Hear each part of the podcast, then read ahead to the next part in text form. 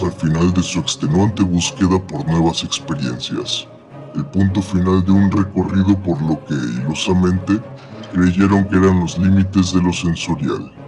El punto en el que el dolor y el placer son accidentes homogéneos, indivisibles.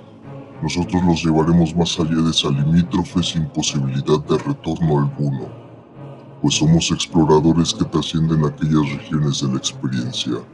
Demonios para algunos, ángeles para otros. Nosotros somos increíbles filmes.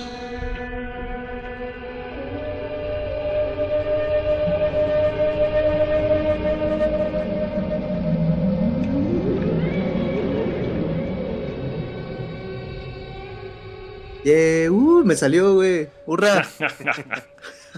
Gol. Eh, pues bueno, bienvenido, gente. En esta ocasión estamos estrenando Retroproyector. Hace mucho que no, bueno, no sé mucho, más o menos, que no grabábamos alguno. ¿Cuál fue, el, ¿cuál fue el último? El último fue Shiri no Susu. Ah, neta, sí, en diciembre. El borreguito metalero, güey. A huevo. Y, y bueno, en esta ocasión, eh, por pedido de nuestro superfan destacado, eh, Jonathan Vargas, Vargas, perdón. Vargas.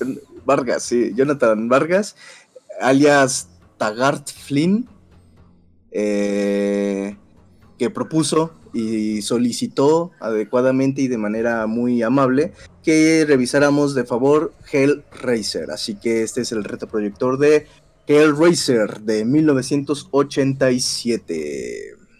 Vientos, vientos. Perfecto. Emocionados aquí para, ¡Hurra! para, hablar de esta. de, este, de este título de culto. Pues cada uno que va uno al videocentro se lo topa y no sabe de qué chingados trata, ¿no? Pero hoy vamos a, averiguar de qué es. Exactamente. Y bueno, en esta ocasión, como ya se dieron cuenta, estamos eh, los de siempre, que somos Sam y yo. Eh, y contamos con eh, la, la grata presencia, el, el, honor de la compañía de Alan Arteaga. ¿Cómo estás, Alan? Hola, ¿qué tal? ¿Cómo están ustedes? Aquí estoy este, bastante bien, bastante contento de, de acompañarlos en este. En este. ¿Cómo le dicen ustedes? Nueva, es, nuevo programa. en, nuevo, nuevo, eh, nueva entrega, nuevo. En esta, en esta mamada, güey. Sí, en, este... en, en, en, esta experiencia más allá de lo creíble, quizás. Ah, güey. Mira, él es, él, es, él es, más propio que yo cuando habla, güey. Eso es mucho que decir, güey. y pues nada, este, la verdad contento de, de, acompañarlos y de poder compartir con ustedes. Y este, a ver qué sale, la verdad estoy este de ver a cómo se dirige esta cuestión. Muy bien, muy bien. Eh, también, bueno, como ya les comento, estamos, estamos en presencia en presencia del señor Samuel. ¿Cómo estás, Sam?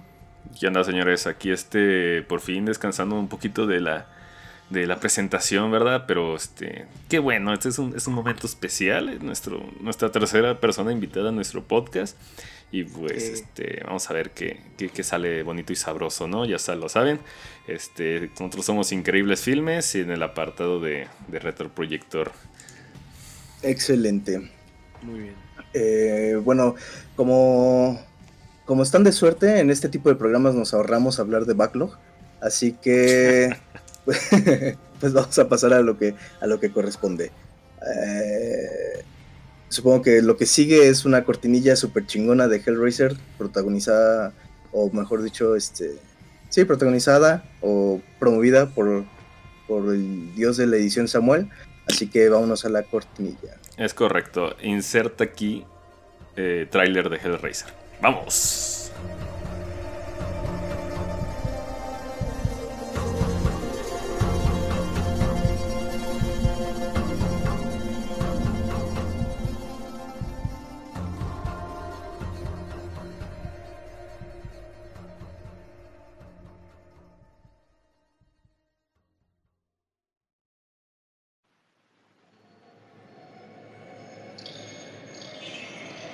Have seen the future of horror. His name is Clive Barker.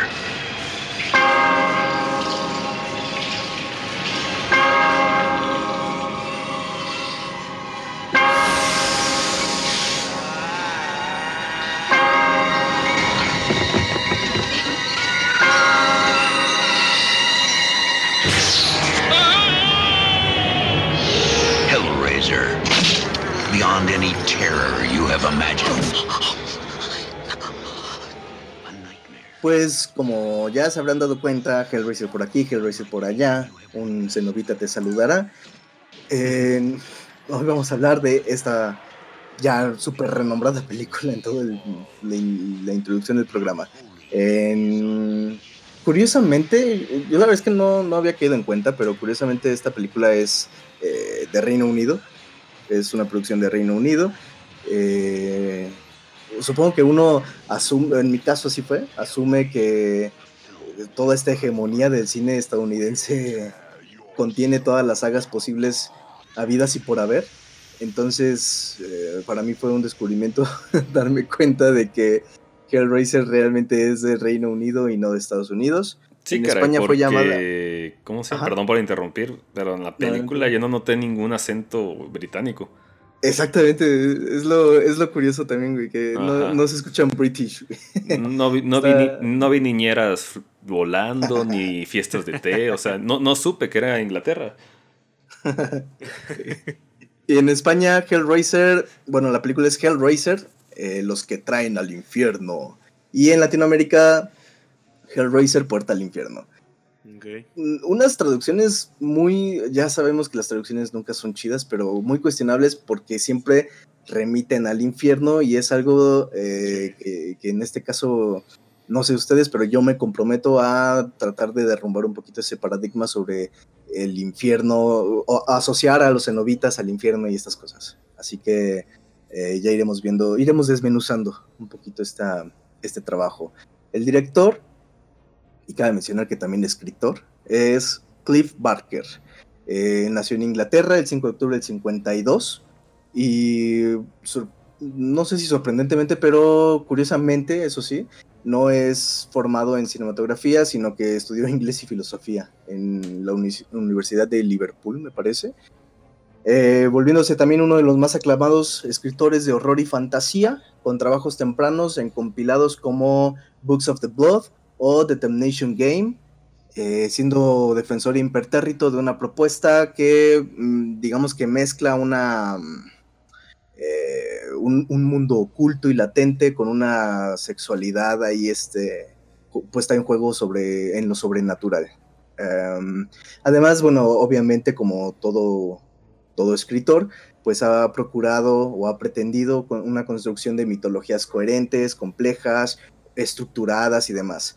Em, lo que sí me sorprende es que Hellraiser es su, ópera prima como largometraje, porque anteriormente en el 78 y 73 había trabajado en dos cortos, en dos shorts, y bueno, ya pues posteriormente Hellraiser y sus eh, futuras iteraciones, además de, y seguramente Sam, este, esto a esto le va a sonar, eh, participar o ser el responsable de este famoso hito de culto llamado Candyman. Uy, a huevo. Mi favorito de, de, de Clive Barker. Así que pues tampoco es cualquier pelagatos en ese sentido. Ha hecho cosas, cosas interesantes. De- las, las películas en general de Hellraiser no han sido como muy bien recibidas, toda la- al menos las... las Pues no, es pura cagada. Tien- tien- tien- tiene, la, tiene la misma maldición de, de las películas del niño del maíz. Pues obviamente de Ah, sí, sí, sí. contraparte De, de Stephen King, ¿no? ¿Por qué? Porque, pues, si bien se vendieron licencias para, para hacer la película, en las clases del contrato está claro de que, pues, esa productora tiene los derechos de las películas mientras siga haciendo películas cada ciertos años. Entonces van de creando Niños del País parte 2, parte 3, parte 4, parte tal. Y el Hellraiser este, ha sido el mismo caso. Entonces, este, básicamente son, son franquicias hermanas de escritores de, de horror hermanos, que es, lo, que es lo más cagado de todo, ¿no? Así es. Y, y, y que solita ha ido como, no solo trastocando su, su mitología central o medular, como le pasó también a George R. Romero con los zombies, sino que también ha ido perdiendo inclusive su propio, mm, no sé cómo decirlo, eh, lo que quiero decir es, inclusive eh, Doug, el, el actor encargado de representar a Pinhead, eh, llegó, no recuerdo en cuál película, pero se, se peleó con la productora, creo que en la... Ay, no recuerdo, eh, no recuerdo en cuál, pero se peleó con la productora porque le solicitaban un acuerdo de confidencialidad. El tipo se ofendió porque pues, nunca le habían pedido tal cosa y los mandó al ajo. Entonces se, quedaron sin el actor original de, de Pinhead.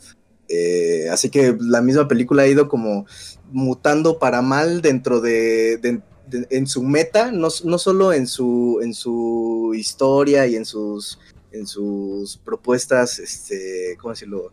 de terror, sino en su también en su staff, en su cast, en todo ha ido como perdiendo esa eh, ese peso, digamos sí, así. cabrón. Este, la, la, razón por la que la razón por la que Hollywood y el cine en general respeta el cine de terror es justamente como franquicias como Hellraiser. que solamente se extienden y se extienden. Y, es una pena porque Hellraiser representó el cierre de todo el cine de terror eh, ochentero. O sea, Hellraiser es una de esas últimas películas de terror de los ochentas eh, que, representa un, cierre de ese ciclo al menos. Obviamente, bueno, posteriormente salen más películas, pero en los ochentas fue prácticamente una de las últimas películas que salió con una propuesta, yo creo que no, sé si sin, si sin querer queriendo, pero que tiene mm, bastante cosita para rascarle, ya iremos, iremos también viendo. Como escritor, Barker también participó no solo en Hellraiser y en Candyman, sino también fue responsable de eh, historias cortas como eh, la que se utilizó como base para el tren de la carne de medianoche o Midnight Mid Train, no sé cómo se traduzca en español. Creo que hablaste en alguna ocasión de ella, Sam. Este... Sí, a huevo. del, queridísimo Ryuhei Kitamura. Querido por nadie, pero bueno. y, y, bueno, eh, Barker ha hecho como cosas interesantes en ese sentido, ¿no? No es, como les comento, no es cualquier este pelagatos. Y aunque no tengo la formación Yo tengo algo que preguntar porque, pues, este, eh, obviamente si uno se refiere a horror, viene en, bueno, horror para alguien, le preguntas a alguien y solamente alguien común, ¿no? Este, y se le, viene, le vienen dos nombres a la cabeza, que es este, obviamente, este, Stephen King y Lovecraft, ¿no? Pero ¿en dónde cabe Cliff Barker, ¿no? Este, por ahí me comentaron que, el, que aquí el famosísimo Alan este, es un poquito fanático de estos temas. ¿Tú qué piensas, Alan, cuando te mencionan a Cliff Barker? Es este. Primero, quizás pensaría en la cuestión de lo grotesco, por ejemplo. En, en algo que puede entrar dentro de, de una cuestión grotesca, así como tal. Estaba este revisando la película y demás, investigando un poquito. Me recuerda, por ejemplo, muchísimo a, a cierto propuesta de arte que justamente se inclina más como a lo grotesco. Que es toda esta cuestión de este, no sé, esculturas o pinturas que toman ciertas cuestiones, ya sea por ejemplo como bebés, como tipo este algo hermoso y, lo terminan convirtiendo en, en, algo en algo un poquito más este extraño o que irrita la vista, por decirlo así. Entonces, mm, sí, a mí, por ejemplo, me gusta muchísimo Lovecraft, eh, Stephen King no tanto, y justamente es algo distinto, algo un poquito más diferente. Como decía Rick al inicio, juega una parte, la sexualidad juega una parte bastante importante dentro de, esta cuestión de, de, Hellraiser y demás. Entonces, fíjate que yo lo pondría en, esa cuestión como, como una propuesta grotesca, quizás. Nice, nice. Muy bien. ¿Crees, eh, aprovechando como un poquito el, hilo que se abrió, crees que eh, a lo mejor la pregunta va a ser muy necia, no sé, pero ¿crees que Hellraiser y toda su, su mitología pueda entrar dentro de lo que sería terror cósmico? Es una buena pregunta porque justamente también me lo preguntaba al ver la película, ¿no? Pero no lo sé. Me quedé justamente con esa duda. Justamente también al preguntarme el origen de esta cuestión de los cenobitas y, la caja, que es curioso, ¿no? Porque sigue toda esta escuela también de que todo lo extraño viene de algún lugar este recóndito de la Tierra. tal vez hasta parece un lugar oriental, ¿no? Me recuerda este, este capítulo de, de Los Simpson cuando Homero está en Medio Oriente y le venden una mano de mono hmm. y empieza a conceder deseo. el inicio justamente de, esta película me recordó a, esa cuestión. Pero eh, tendría un poquito mis dudas si, si se concentra justamente en la cuestión del, del terror cósmico. Ok. Podría ser este. podría ser una buena cuestión a indagar o a estar como cuestionando, preguntarse o discutiendo, porque realmente me parece como, como interesante, pero ahorita justamente tengo, tengo mis, mis dudas. Dudas. Ok, ok, muy bien, muy bien. Pues ya iremos, eh, a ver si, se, si, si, vamos despejando nuestras propias dudas conforme dialoguemos, si no, pues también es válido dejar, dejar la duda. Perfecto. Eh, bueno, en cuestión de música, tenemos a Christopher Young, el responsable de la música de La Mosca 2, en el 89, Especies, El exorcismo de Mi Rose, Spider-Man 3, Siniestro, y la favorita de Sam, Cementerio de Mascotas, el remake y lo que haya sido esa cosa del 2019. Guacala, guacala. Fotografía tenemos a Robin Bidjon y en make-up, ya saben, pues maquillaje, efectos especiales o estas cositas, tenemos al genio Bob King, el responsable de efectos en Star Wars eh, A New Hope, El Retorno del Jedi. Eh, también participó en Alien como modelador. Eh, y este, me parece que hizo animatronics y demás cositas en Event Horizon de 1997, esta pequeña joya no comprendida. Está bastante eh, buena, bastante buena. Oh, sí, sí, sí, sí. Aquí le echamos muchas flores siempre, siempre que podemos a Event Horizon. Así que gol, gol allí. Como productor tenemos a Christopher Fig, eh, quien además de muchas películas que ha producido, es el responsable de producir Mandy del 2018, de la cual también tenemos un programita ahí este, en, el que, en el que hablamos al respecto. Eh, bueno, pasando al cast, contamos con Andrew Robinson como Larry. Él, él participó en Cobra eh, y también en Chucky 3, en Jail's Play 3. Eh, fue el sargento Botnik. Me parece que era el güey que. Ah, con razón me suena su cara, güey. Sí, exactamente. A mí también, de hecho, me sonaba un chingo su cara. Ahorita que la vi dije, bueno, este cabrón, ¿dónde lo, dónde lo he visto? Y conforme iba juntando datos, dije, ah, pues con razón, güey. Tiene cara de, eh, fruncido nato, güey, así. Como Julia, la, esposa perra, la, la Skyler antes de Skyler. Tenemos a Claire Higgins. Eh, la, Skyler primigenia.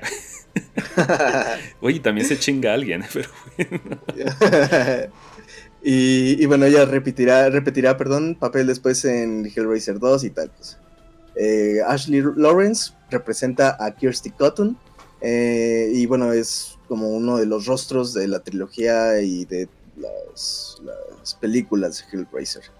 Eh, como Frank tenemos a Sin, Chapman. Frank Zombie sorprendentemente lo hizo otra persona, aunque no lo crean. Oliver Smith. Y bueno, ahora a los iconos como Female Cenobite o el Cenobita mujer. Tenemos a Grace Kirby como Butterball Cenobite. Tenemos a Simone Bamford, eh, Chattering Cenobite, el de los dientes. El, anterior era el, gordo. Eh, tenemos a Nicholas Vince. Y como Lead Cenobite, mejor conocido como Pinhead, tenemos a Doc Bradley, del que habíamos ya comentado al respecto. Eh, bueno, por, por esta parte del cast y del staff, eh, pues prácticamente sería todo. Si si nos fijamos, pues realmente son actores y actrices que sí han tenido una carrera definitivamente, pero que no es, no es una carrera que esté en boca de todos, ni actores y actrices que estén en boca de todos, ni nada por el estilo. Eh, curiosamente eligieron mucho, mucho actor que al menos en ese momento era como muy segundón, muy mediano, este normal. Más da pie, más da pie. Exactamente. Y, y bueno, pues aún así hay, hay representaciones que, que quedan en, en, la memoria colectiva de todos. Eh, pasando a, otra, a otro apartado, eh, no sé si... Es más, no, no, no es que no sepa, nos van a compartir sí o sí, yo también lo voy a hacer. ¿Cuándo, por qué y cómo vieron esta película, chicos? Eh, ¿Qué tal si empezamos por ti, Sam? ¿Cuándo, Ah, por qué y cómo viste esta película por primera vez? Mira, sabes que tenemos esta, esta pregunta en los apartados porque me gusta que, que, el, que el retroproyector, aparte de, de- de echar datos de Wikipedia y de IMDB, pues hacerlo un poquito más personal, ¿no? Entonces por eso me- metí esta pregunta, ¿no? ¿Por qué y dónde? Iba caminando Ajá. alegremente en la mañana en mi casa y me di cuenta que no me acuerdo, güey.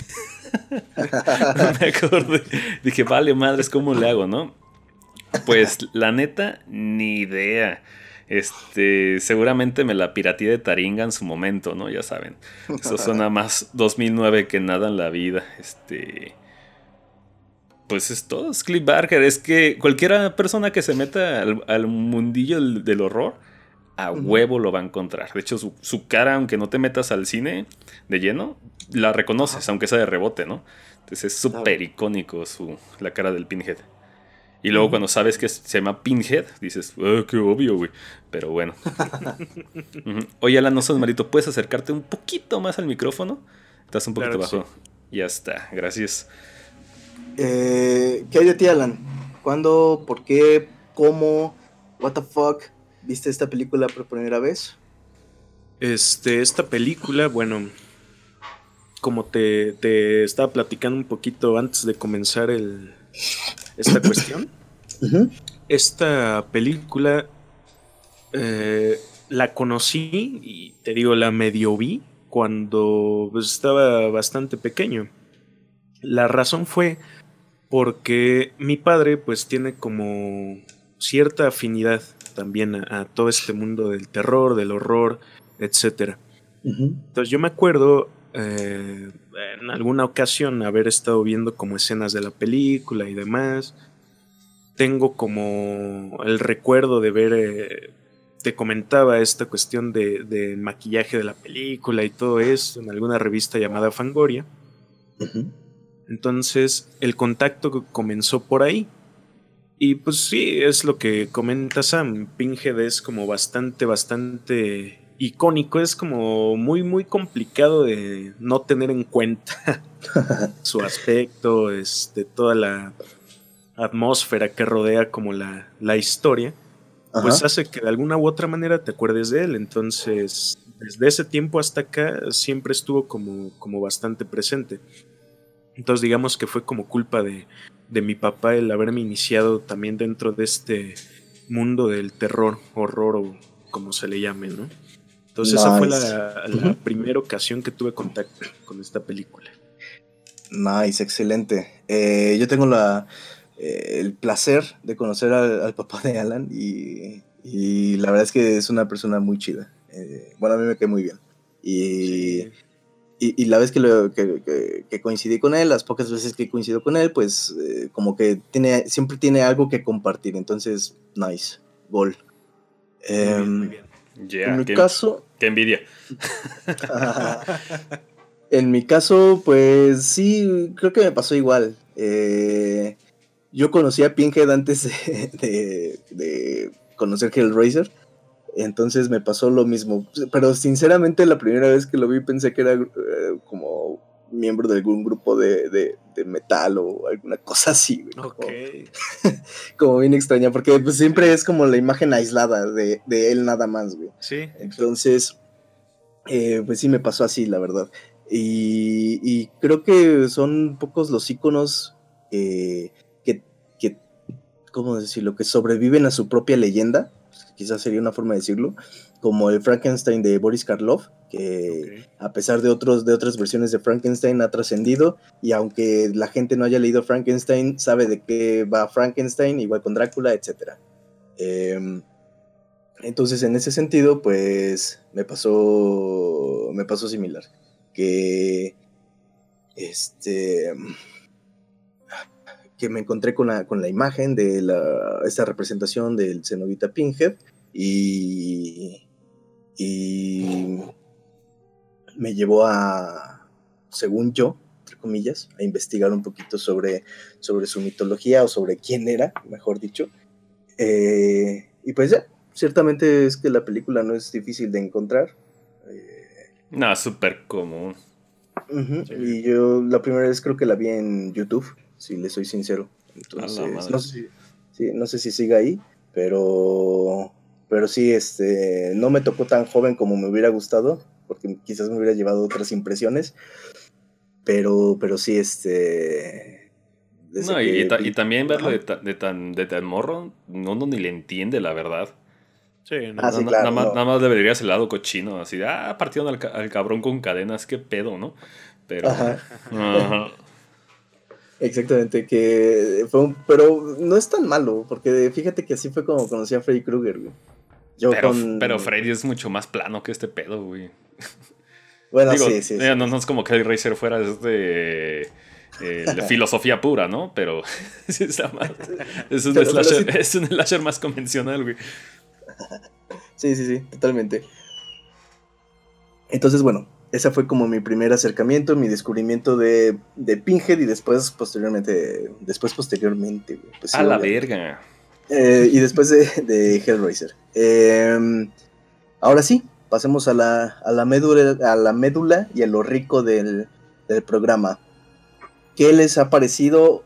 Eh, supongo que han cambiado cosas del primer visionado al, al de ahora. Eh, interpretaciones generales, impresiones. Vamos a platicar ahora sí de, de Hellraiser como tal. Muy bien. Quien quiera iniciar, adelante. Que empiece, Alan, que empiece. Va, va, va. Pues este, así como, como lo menciona Sam, ¿no? Esta cuestión de quizás haber tenido eh, acercamiento a, la película, a los personajes, eh, siendo pequeño, tan pequeño, pues realmente como que no te pone en, contexto más allá como de las impresiones de, las escenas sangrientas o justamente de los personajes. Son extraños, son este, raros, deformes, como se le quiera decir. Pero viendo esta vez, que por cierto la película sigue en YouTube, la vi, volví a ver en YouTube. Ah, nice. Por si alguien quiere ir a darle una checada, pues ahí está. Entonces, este, fíjate que me parece, viéndola en esta época, una película eh, quizás no me impresionó tanto como me hubiera impresionado en, otra época viéndola detenidamente, etcétera. Pero me pareció interesante la propuesta de, de, terror que se pone en juego. Eh, en específico rescato esta cuestión que se menciona muchísimas veces ahí, la relación del dolor-placer. Algo como, como un poquito indisoluble. Y, y, cómo, hasta qué punto se puede llegar para, para buscar ese tipo de experiencia, ¿no? Esta cuestión de que los mismos cenobitas se autodenominan como entes que, que están ahí como experimentando con cosas de la experiencia, por decirlo así. no sé si sensitivas o de qué tipo de experiencia, pero creo que tiene que ver mucho con lo sensitivo, con esta cuestión del placer, de, del dolor, de, de que quizás lo que tú pensabas como algo súper placentero tiene un más allá, ¿no? que, que, quizás te lo, te lo demuestran ahí en la, en la película. Y a mí lo que me, también algo que me, llamó mucho la atención fue esta cuestión de, los efectos especiales que tienen. Cómo a veces con, poco se puede hacer un montón. Y cómo eso, te lo comentaba igual este, hace ratito, cómo eso se puede volver súper icónico. Ya sea una, un efecto de, de cómo se va levantando este personaje de una manera bastante extraña o cómo se va rehaciendo, ¿no? Este, el, este Frank, ¿no? ¿Te refieres a... Sí, sí, sí. De Frank, cómo, cómo este, empieza siendo un desecho y, gracias a la, a la sangre de, de, su, de su hermano, cobra vida otra vez. O despierta, no sé. Que no sé si estaba muerto o vivo, no lo sé. Eso es algo muy raro porque la verdad es que en la película no se explica con qué regla eh, Frank regresa a la vida. Porque sabemos que el hombre de, invocó a los cenobitas con el cubo, luego lo hicieron pedazos y por alguna razón revive con sangre. Es algo que me pasó por la cabeza. O no sé. Tú, Ricardo, tú que checas todo ese show, seguramente tienes la respuesta a la vida. Digo, digo a esto. Eh, no, desafortunadamente no, no, tengo la respuesta a la vida. Sí, la eh, película no es tan buena. Ya cancelen esto. No, no es cierto. Este, es, un agujero argumental muy raro, Pero pues ya. Eh, aparte estaba como debajo de las maderas, ¿no? Algo. Algo ahí había. Como si estuviera palpitando.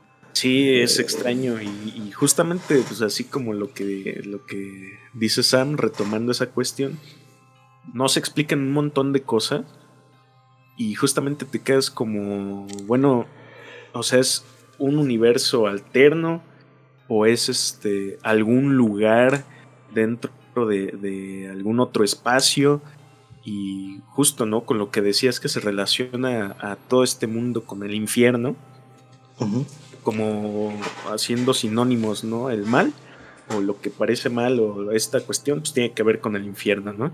Pero nunca nos queda claro realmente. Exacto. Eh, este, a mí me parece que a lo mejor Barker pecó un poco o se dejó morder por su lado eisensteiniano. Eh, ¿Qué? Y, lo, que pasa es que Eisenstein tiene una, una teoría muy sólida sobre el montaje, eh, cómo el montaje funciona de manera que puede generar una conclusión o una idea, una sensación, etcétera, ¿no? Entonces yo, yo lo que, lo que, mm, recordando como esa secuencia, eh, ya ven que arman la cara de este Frank, no sabemos particularmente quién, porque solo se ve como algo poniendo ahí las partes de la cara, después mueven corte, mueven el cubo de alguna forma, corte, el cuartito este de la casa como que tiene un destello y bueno, corte ya lo que sigue. Entonces, como que en ese sentido le pecó un poco de una intención eisensteiniana, abusando del montaje como con la intención de querer explicar algo que a final de cuentas no acabo de cuajar ahí. Eh, yo creo que sí, o sea, aunque haya intentado ponerlo ahí, eh, es un hueco argumental inevitable, pero, o más bien, eh, sí, inevitable en el sentido de que no puedes no notarlo. O, viene en la novela, Ajá, o viene en la novela, que tampoco soy muy partidario de que si no lo entiendes es porque no leíste los libros. Tampoco soy muy partidario de eso, pero... No, no. pero bueno, pues ya, ya cada quien, ¿no? Eh, sin embargo, yo creo que de todos modos, Barker cuenta con un pulso cinematográfico interesante, aunque sea su ópera prima y aunque no haya sido formado en, como director de, cine, creo que tiene cositas interesantes que sí, este, que sí vale la pena como resaltar en, este, en ese sentido, ¿no? Eh, a mí me, me encanta la manera en que termina y en que empieza la película, con un plano descriptivo del cubo y con las cosas quedando adentro del cubo eh, siempre es como los, los títulos o los, o los, eh, sí, los títulos, los nombres, etcétera, los créditos, eh, quedan en el circulito dentro del cubo. Después se abre la toma y queda un plano descriptivo del cubo. Y al final es lo mismo, es este, el dragón volando y todo este rollo y después círculo, todo se ve desde el círculo del cubo y otra vez un plano descriptivo del cubo cuando se abre la, toma y, termina de la misma forma como inició con un mandarín o no sé quién chingados sea, este, vendiendo, vendiendo el cubo a, a, cualquier mojigato que vaya pasando por ahí. Eh, Eso también es cierto. ¿Cómo es que regresa al mismo chino, güey? Eh, yo creo que todas esas cositas, eh, bueno, más bien esas cositas en particular, como quién es el chino, este, porque aparte siempre está en las sombras el chino. O en alguna ocasión me tocó este estarla viendo y de repente mi, mamá se quedó viéndola y me preguntó. no, pues gran película para ver. ya sé, güey. Y, me, preguntó, ¿y quién es ese vagabundo? Supongo que quien haya visto y ustedes ubicarán el vagabundo al que se refiere, ¿no? Es Forrest Gump. y me dijo, ¿ese vagabundo qué significa? Eh, y me quedé pensando mucho en, en Mulholland Drive David Lynch, con el vagabundo que también sale como de entre la basura, fuera de, este, de esta especie como de McDonald's, en donde está hablando un güey con su psicólogo. Eh, eh, y, que uno podría buscarle como mil simbologías, pero que a final de cuentas pues representa quizás nada. O, bueno, en este caso es más presente o más evidente que podría significar pues, quizás la muerte. No sé.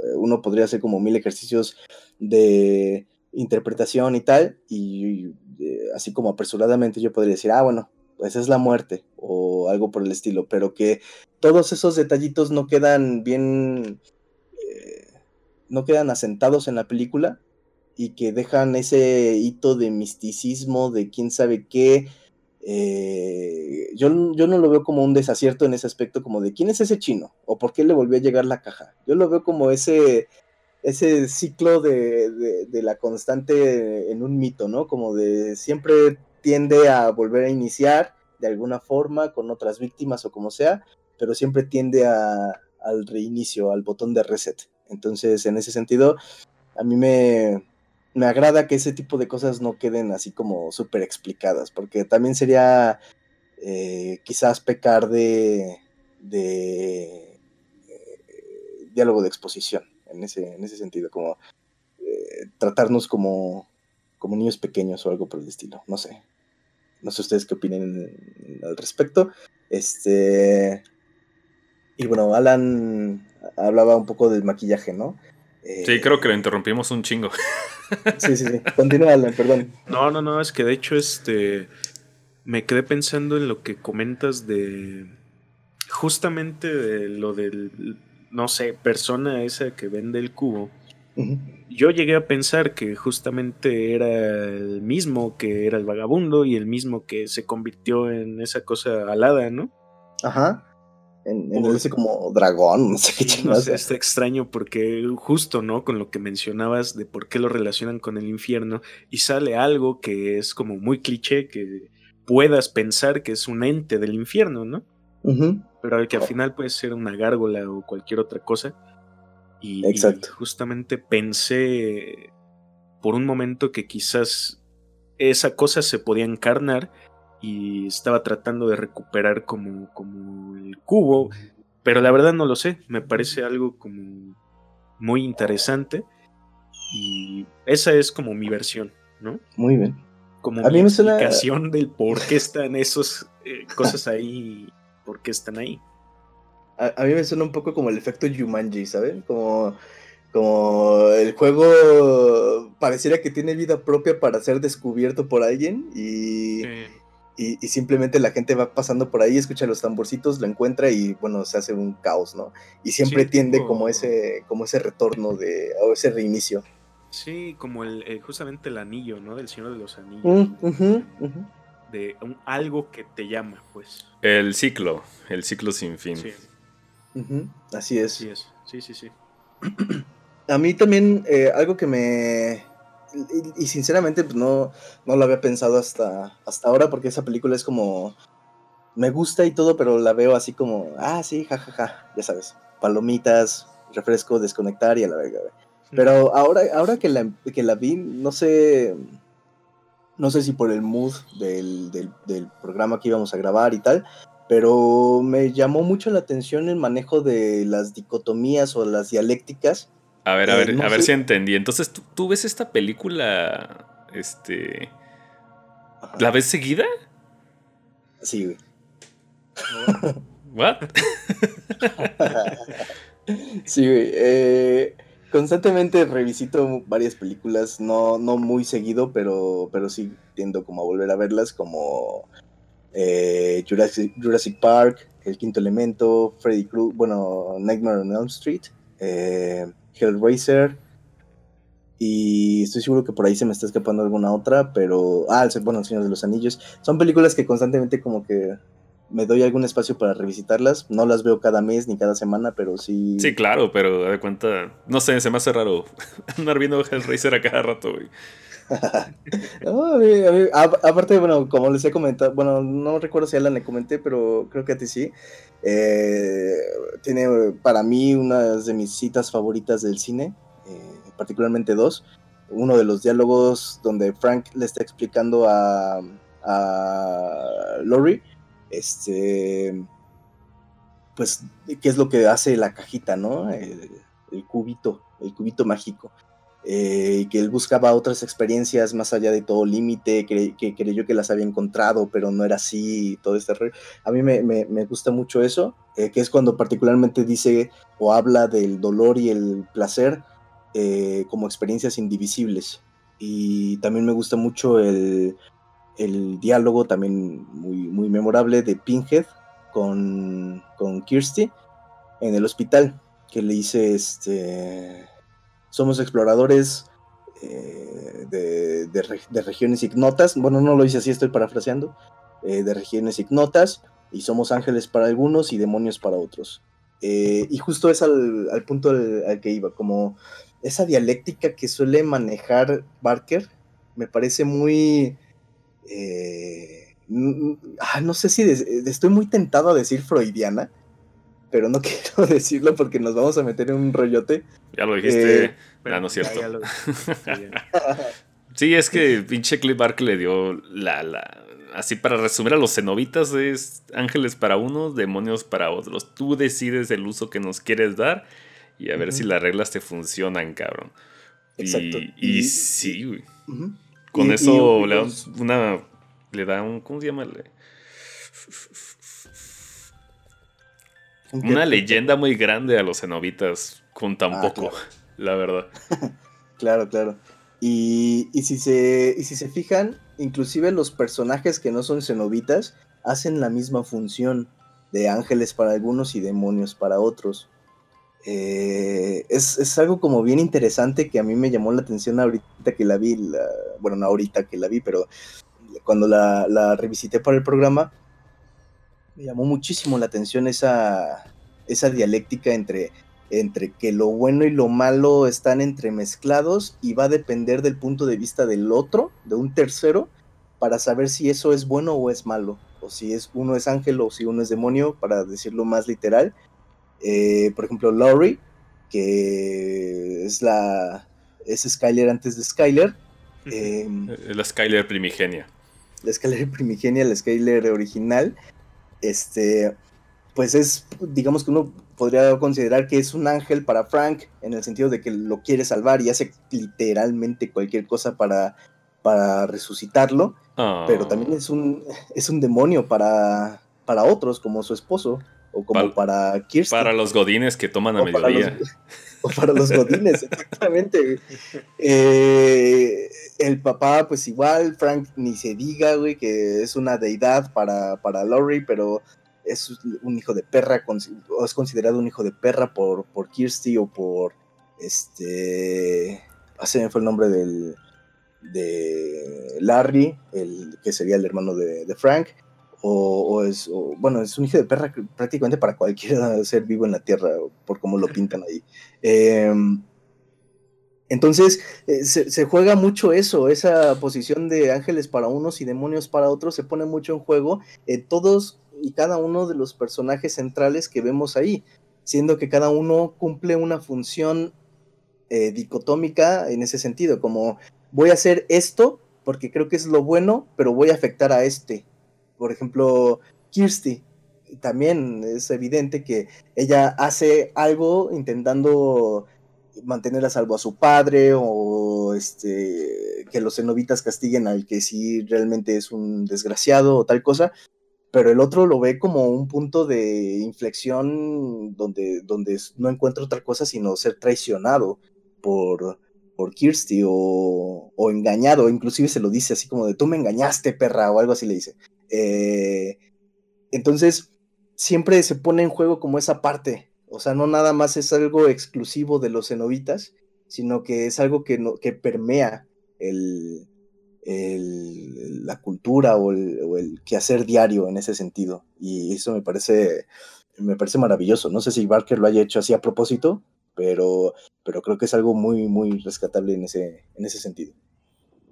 Muy bien. Yo, yo pienso que quizás pudo ser una intención, como uh -huh. poner en cuestión toda esta, uh, vamos a decirlo así, moralidad, ¿no? De justo lo que comentas, ¿no? Si está bien o está mal. Uh -huh. Y cómo la película, eh, a mí personalmente me fue imposible no relacionarlo con todo este mundo del bondage, por ejemplo. Ah, claro. Ajá.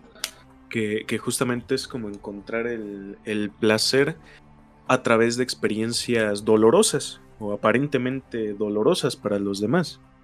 Uh -huh. Entonces, eh, justamente te preguntas qué tan bueno es alguna práctica eh, así o qué tan malo. Entonces, eh, siento que es una reflexión como, como bastante interesante. Y está, está, está bueno eso porque inclusive uno, ahora que lo dices, lo piensa como... Ay, no sé, es que es hasta como el cliché, ¿no? Porque cómo se visten como con cuero, como... Sí, sí, sí. Como, con cosas así bien... Apretados bien, y así. Ajá, ajá, como... Ah, no los sé. Los ganchos. Los ganchitos, todas estas cosas como... Como... Ay, aparte suena como bien perf el Pinhead, ¿no? De... Eh, tenemos muchas cosas que enseñarte. Sí. O cuando Laurie le dice, no, es que fue un accidente, llévense a Frank y no sé qué. Y el female, el que tiene el, el, agujero en la garganta, le responde con un, quizás te preferimos a, te preferimos a sí. ti. Y es como de, güey. Pero ¿verdad que la, que la cenovita es la más culera, güey? Ah, sí, güey. Bueno, los otros dos no hablan, ¿no? Pero sí, la cenovita es bien agresiva. es, bien, es bien bitch, güey. Sí. Uh -huh. Sí, porque inclusive persigue a Laurie, güey. El, o sea, ya que acabó todo el pedo y se llevaron a Frank y todo el desmadre, ese güey, la, la cenovita se queda a chingarse a Laurie, güey. Sí. Sí, claro. Sí, está media, media tosca. Más sí, allá de nuestras eh, de nuestras interpretaciones tan, tan llevadas a, a, a lo exagerado, eh, ¿qué opinas?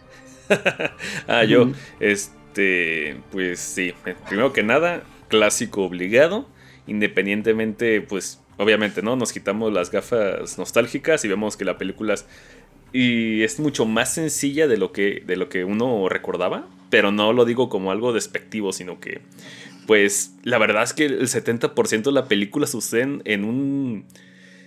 En un... En, ¿Cómo se llaman esas madres arriba de las azoteas? De los casos de los gringos. Mm, ¿Sótano?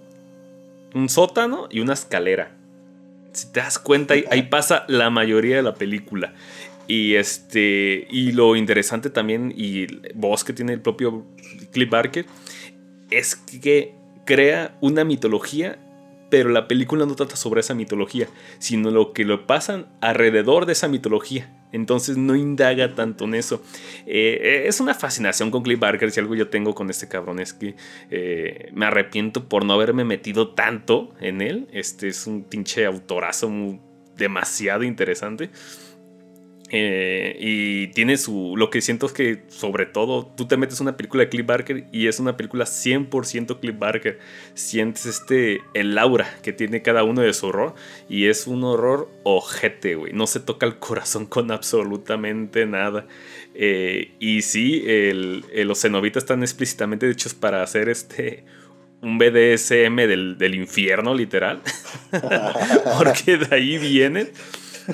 Y aparte es un BD, BDSM bien tosco. Y, y, ahorita está leyendo un poquito ahí este Wikipediando a Cliff Barker. Resulta que el cabrón es artista visual. Entonces, literalmente, él tradujo lo que vino de su retorcida cabeza y, y quieras o no, el, mérito más grande que tiene esta película, pues es la imagen de los cenobitas. Sí, sí, claro. Es un, es un diseño perfecto para lo, para lo que él quería hacer. De cuenta, el diseño de Alien, así su perfección, es, los cenobitas es para esta historia. La neta, güey. Sí, la verdad es que sí. Sí, sí. O sea, al grado de, lo, que, lo, que, hemos comentado, de que eh, es tan. Es tanta la imagen o la carga simbólica eh, o icónica, mejor dicho, de los cenobitas, que, que uno sabe quiénes son o los ha visto en algún momento aunque no haya visto la película. Y como, como con Pinhead, por ejemplo. Em, entonces sí es, es indiscutible que todo, que el diseño, en el sentido de la ideación y la lleva, y, la lleva la, la, la, la, transpolación a, la imagen este, por parte de Barker es, es excelsa y bueno, ya después el diseño de producción con todo lo, el maquillaje y todo el, ciclopio esfuerzo que se hace para representar esa, esa idea barqueriana es, es tremendo. Y, y, son imágenes que, que, como les comentaba, permean más allá de su propia leyenda, como el, este, como el Frankenstein de Boris Karloff, el de los electrodos en el cuello, la cabeza plana y todo esto. A final de cuentas es el Frankenstein que que, quedó en la cultura, aunque no tenga mucho que ver con la descripción que Mary Shelley hace de su, de su propio Frankenstein, bueno, de su propio monstruo de Frankenstein. Sí, sí, sí, está, está cabroncísimo. Es BDSM con infierno, con gore, con body horror. Es, es, demasiado metido conceptos, pero así bien, bien, bien licuados en, en estos monos. Y la verdad es que sí, el pinche es ganador el pedo, ¿no? Y este, en concepto del Hellraiser, pues, este, es una, película altamente sexual. la verdad es que no soy muy fanático de, este concepto y más con horror. Porque yo siento que, que manejado por otro director pudo haber acabado hecho para la troma, güey, te lo juro. Si lo piensas bien, los conceptos se prestan para eso. Pero pues, no, salió Hellraiser y salió bien. Lo que no sabes es que los cenobitas vienen de, vienen de Tromaville. Nah, güey, eso lo explica un poquito, pero. este, sí está medio raro, pero eh, es este. De, lo que. De lo poco mucho que he leído de Cliff Barker, pues este. Es una, de las obras más icónicas, si no es que la más. Este. Personalmente, para mí, Candyman sí la mil vueltas. Pero sí, este, esta manera, esta madre como, como, como, sin, como película de introducción, este, no, no queda para nada mal. Así es. Y, y, pues que a final de cuentas, como les digo, es una, es ópera prima. Eh, o sea, claro que va a tener errores, detalles.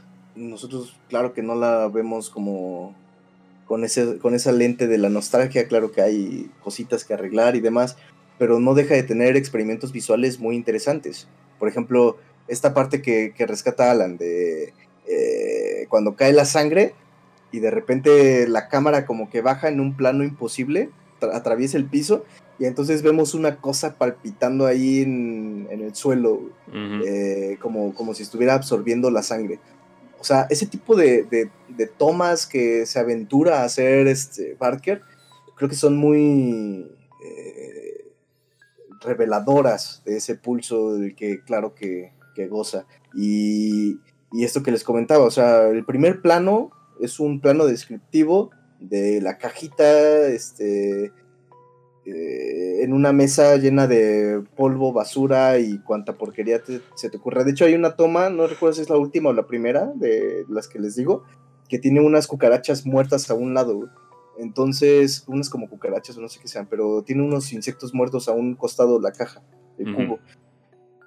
Entonces ya desde ahí nos está, nos está narrando algo, este Cliff Barker sí, tiene, tiene mucho diálogo cinematográfico. Al igual estamos tomando un poquito de que eh, es, ópera, es su ópera debut, ¿no? Digo, su obra debut, pero no por eso significa que esté que sea torpe o algo, algo así, por lo contrario, ¿no? Este, Al menos por lo que vi, Yo ya sabía que esta era tu primera película, este cabrón, y, sin embargo tiene de mucho diálogo cinematográfico que ayuda a comprender a los personajes que son más planos que una tabla, ¿no? y, también hay este, varios tomas que realmente uno le pasa por la cabeza y revisitando y dices, no manches, este, todos estos elementos este, descriptivos de desarrollo no te lo dicen las personas, este, vienen implícitos. Y si asientes una obra totalmente, este, ¿cómo se llama? Redonda, ¿no? Por ejemplo, un tema que no me había dado cuenta era con la esposa. Ya ves que tiene sus fantasías de que le había puesto el cuerno con el hermano y demás. Este, yo no me había dado cuenta, pero pues él eh, pone el cuerno encima del vestido de la, de la novia. Ajá. Y tanto le male madres que, que, aprietan este, ¿cómo se llama? El vestido con la mano y demás. es una toma. Pero si, pero si uno es un un cabeza hueca morro, pues no está diciendo se la está cochando, pero no está viendo la implicidad de por qué está haciendo eso, ¿no? Sí, entonces este, hay crédito, hay crédito definitivamente para Cliff Barker, independientemente del vagabundo que se vuelve demonio, que no sé por qué salió ahí. está muy raro, Y que de repente se comen unos grillos así de la nada. Ay, sí, también, dice Yomi Yomi, pero sí, este, no, no sabía que Hellraiser era la precuela de Jumanji, este, muy, muy buena teoría. y, fíjate que hay uno, hay un plano que de... Hay, hay dos escenas que particularmente yo no logro como entender al 100% o el por qué. Quizás son tontas y yo no simplemente me perdí y tal, pero... No, ni Cliff Barker, pero bueno, la primera es cuando Kirsty tiene su, sueño slash pesadilla, eh, que está parada en una habitación oscura con, creo que son como plumas o no sé qué es lo que está cayendo. Eh, que bueno, ahí la fotografía es, es, maravillosa, se ve muy bonito ese, ese contraste entre blancos y oscuros y tal, pero después nos muestran lo que está viendo, que es una cama con una cosa cubierta en una cobija, sangrando y esto. Eh, yo la verdad es que esa parte no la alcancé como así fue como de ok, entonces ella sueña cosas feas y, pasan, o what the fuck. Pues, y, pues porque premonición, ¿no? Yo creo, porque el cubo le llama. ah, podría ser que el cubo le llama. Y la otra es como esta parte del... Eh, como de... ¿Sabes a qué me recordó mucho, de hecho? A... No sé por qué a Arnowski, güey, con esto de Requiem. que pasan la, que pasan la rosa como abriéndose. De, hecho, es un plano que va desvaneciéndose en la cara de Lori, digo, de Lori de, de Kirsty, cuando está en el hospital en, coma o desmayada. Eh, pasan como la rosa abriéndose. Y cuando despierta, ve a la enfermera eh, que también está viendo una televisión y en la televisión se está abriendo una especie como de flor o algo así. Entonces, eso también se hizo como, ok, eh, no lo alcancé como a entender bien, pero, pero, pero te lo compro, está cool. ¿No, será una, una transición de, de, escenas y ya? Como que cuando estás soñando con y escuchas ruidos te despiertas y es eso, no sé. No sé, podría ser. Pero es que, ¿sabes? La, la escena en general, esa, esa en particular me... al menos a mí, me causa una, sensación extraña, güey. O sea, ver la flor abriéndose en, un desvanecido en el rostro de, de, Kirsty y cuando despierta está en un cuarto de hospital que parece más una especie como de cloaca o, es un manicomio. Bueno, está en, un hospicio, güey. Bueno, parece, ¿no? Ajá. Tato cochino. Está, está, de la verga así, güey. Este... y, y de pronto eh, ve a la enfermera sentada casi en medio de la nada con una televisión muy pequeña, viendo no otra cosa sino una flor abriéndose en un fondo negro. Eso también es como, ¿what?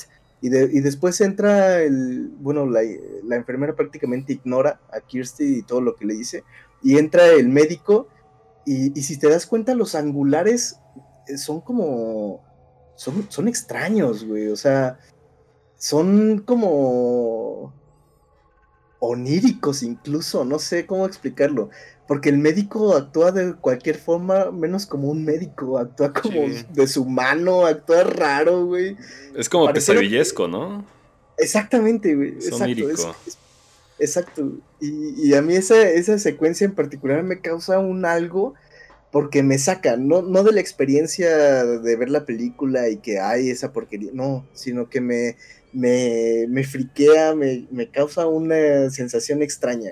Y, y, creo que ese tipo de cosas es lo que hacen muy, muy valiosa esta película, que, que Barker y otros directores de, de terror eh, ochentero, noventero, setentero, no se sirven de los eh, Scary Jump, o cómo se llaman estas cosas del ruido y...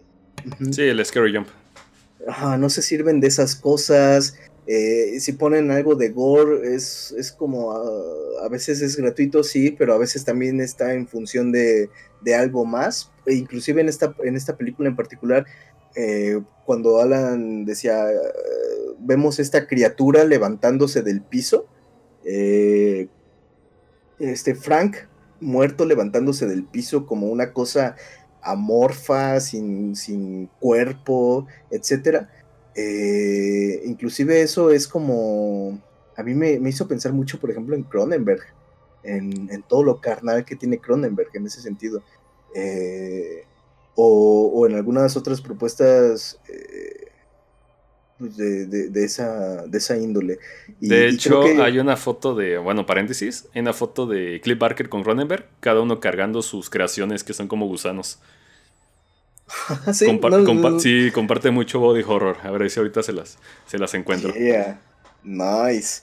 Sí, porque sí se, se, alcanza como a percibir esa, ese, ese scent, esa, esa esencia cronenbergiana eh, muy carnal, muy, como dice Alan, en lo grotesco, eh, y, con, y con efectos que ahorita pues sí los vemos y es como de, ok, claro que se ve Lule, claro que se ve... Ah, no, es que chido, güey. Te digo, güey. Entonces sí, sí, tus aseveraciones son correctas, güey. Son correctas. Y aparte Cronenberg creo que tiene trabajando desde el principio de los 70, o sea, fácil pudo haber sido una influencia de, todo este show. Sí, claro. Y, creo que es algo muy valioso, que no se sirven de esas cosas. Y que inclusive su terror va más allá de... Eh, como, como yo tampoco, igual que Alan, yo tampoco soy como muy, muy adepto a Stephen King.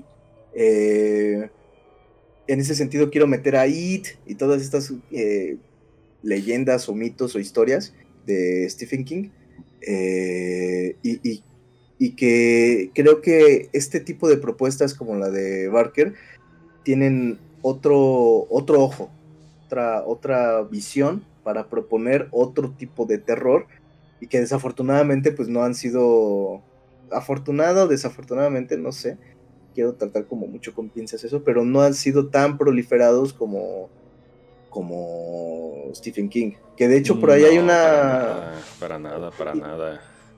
Y de hecho hay un reconocimiento por ahí de, no, no sé en dónde ni en qué contexto lo dijo, pero Stephen King reconoce a Barker como el futuro del terror.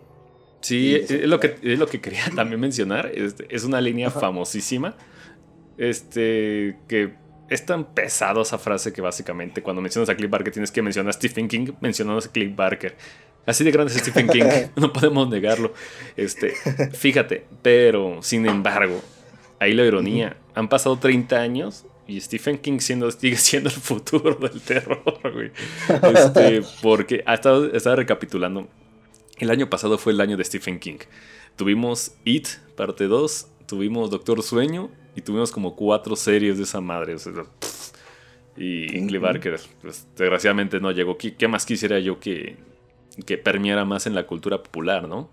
Más todavía, pero pues es, digo, ponerse las patadas con el señor Reyes está cabrón, ¿no? y pues no creo que le alcance porque estaba checando y Cliff Barker ahorita tiene 67 añotes. Entonces, mm. ya tiene tramo recorrido el cabrón. Sí, desafortunadamente, pues no, no. Las palabras de Stephen King no se volvieron tan reales. Pero.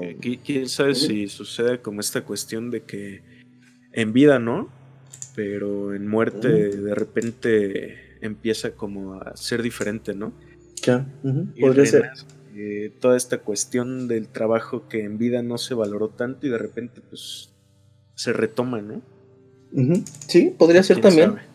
Podría ser también. Me- me- a mí particularmente me gustaría más como que se le dé ese reconocimiento para que él siga haciendo cosas en ese sentido. Pero bueno, también puede pasar eso, que post-mortem pues eh, se, se haga, tenga su, su boom en ese sentido. Mira, la neta, yo no creo, güey. A mí me ha tocado este clásico, ¿no? Que estás cotorreando y sale una. La, la, la chava en el grupo. Ah, no, pues que yo leo mucho de terror y que la verga, que no sé qué. Y yo, pues, Ajá. estaba interesado, ¿no? Pues quiero saber, este. Oye, ¿y qué opinas de Cliff Barker? ¿Quién? No mames, güey. Ya mejor me callé y me alejé. No, gracias. O sea, está- ¿estás de acuerdo que si sabes de algo de, de- Si te metes un poquito en el mundillo de horror, que no es muy difícil, güey. Te- Vas a toparte con Cliff Barker. Es más, tú ni siquiera buscando te vas a topar con Pinhead en algún momento, sí o sí. Claro, güey. Entonces no me pueden decir de que eres fan del, hor- del horror y no conoces ni siquiera el nombre Cliff Barker. O sea, es ridículo, pues. Ujú. Pero Así es. yo lo tomo como muestra poblacional de que pues no está nada permeado este, este Cliff Barker. Si acaso Pinhead por, por arribita, ¿no? Pero no, está cabrón. O como estos de. Ah, es que me encanta el cine de zombies y no sé qué. y, Ay, ¿cuál fue? ¿Cuáles te gustan? No, pues Guerra Mundial Z, este. Puro pinche zombie sí. PG-13, qué horror, güey. Entonces, eh, pues sí. Habrá que ver este. um, Ah, están bien chidas sus orugas, güey, o gusanos, o no sé qué sean, güey. No Pues habrá- reconozco, güey. ¿De No, qué yo- yo son? tampoco. La verdad es que yo tampoco los, los ubico. Se ven tan Pero- jóvenes, pero bueno. Se ven con tanto futuro. Ah, Eh, ah, no, no, no, te iba a decir. Estaba pensando en Shivers de Cronenberg, pero no, ni de chiste son los mismos gusanos, los de Shivers y ese. ¿De los de Broad? No, ¿verdad? Porque son enanitos. las manos. Ajá, no, No sé. ¿Quién sabe, güey? Cronenbergianos, güey. Sí, cosas Cronenbergianas, güey. Mm. Eh, entonces, bueno, algo que ya, al menos de mi parte, como, como para ir concluyendo, eh, rescato mucho todo esto que les he comentado, manejo de ese tipo de terror que, que, que- implica otras cosas, no solo el, el monstruo y la, la cosa malformada como los cenobitas, sino que los cenobitas en sí ya tienen otras implicaciones como la ausencia del bien o el mal, o este, este borramiento de la, del límite o del horizonte que define lo que es un ángel o lo que es un demonio. O sea, tiene otras propuestas ese, ese terror. Y de hecho, Cron- ahora que lo, que lo pienso, en Shivers de Cronenberg, también hay algo muy interesante, ¿eh? que, que se puede empalmar inclusive con esto que hemos mencionado sobre lo sexual en, en, en Barker Ajá. que es que, que cuando las, las, no sé si han visto la, la película, pero uh, trata de, unos, de una especie como de orugas o de bichos raros este, que, que se introducen en, en el cuerpo de las personas y, y las personas de repente se vuelven como sociópatas o asesinos o algo así. eh, y, y, bueno, se va como proliferando al estilo de, de Faculty. Se va, se va pasando como este, Chinga. me- parásito. Sí me suena, güey, pero. se, se va pasando este parásito de un cuerpo a otro y se van haciendo más y más y más. El ¿Cómo se punto escribe es Shiver, güey? S-H I latina V-E-R-S. Ah, bla, Shiver, bla, bla, Shivers. bla. Eh, y, y el punto es que, eh, de hecho, hay una escena muy particular en la que dos mujeres están sentadas, una de ellas tiene el parásito dentro y, y de repente se besan, o sea, se rompe como ese, ese muro moralino y, y- y se, y se vuelve una experiencia sexual de otra índole. Ese, ese beso no es nada más así como de ay, como que sí me gustas, ay, pero como que tú también, sino que se ve la- lo invasivo del beso de una hacia otra. Como Y- la y- extrañeza, ¿no? De- Eh, de ajá, ¿Por qué pasa eso? Pues exactamente. Y, y- y creo que es algo muy rescatable este. eh, esta puesta en juego de lo sexual, lo oculto, lo, lo que, lo que es distinto o, o lo que es extraño, eh, como, como bien dices Alan, en, en, las películas tanto de Cronenberg como de Barker, como, en fin. Seguramente sí, fíjate que, este, ahorita con lo que estabas comentando, me pasó algo a mí similar con lo que a ti te sucedió en esta escena de... ¿Cómo le decimos entonces? ¿Hospital o...? es un hospital. Este, sí, la, la, cloaca esa, güey.